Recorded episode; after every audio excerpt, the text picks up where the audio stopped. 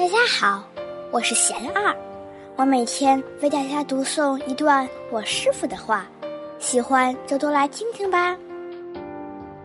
教育的过程就是家长成长的过程。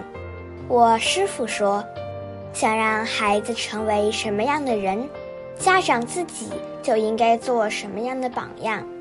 教育的过程就是家长成长的过程。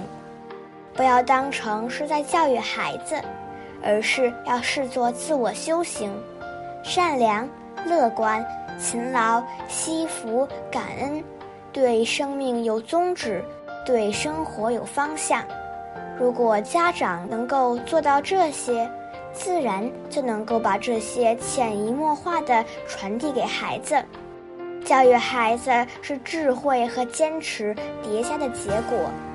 既没有一定之规，也不是一个很好的道理就可以解决问题的。最重要的是家长自身能做到多少。当自己明确了人生方向，也就懂得如何培养孩子了。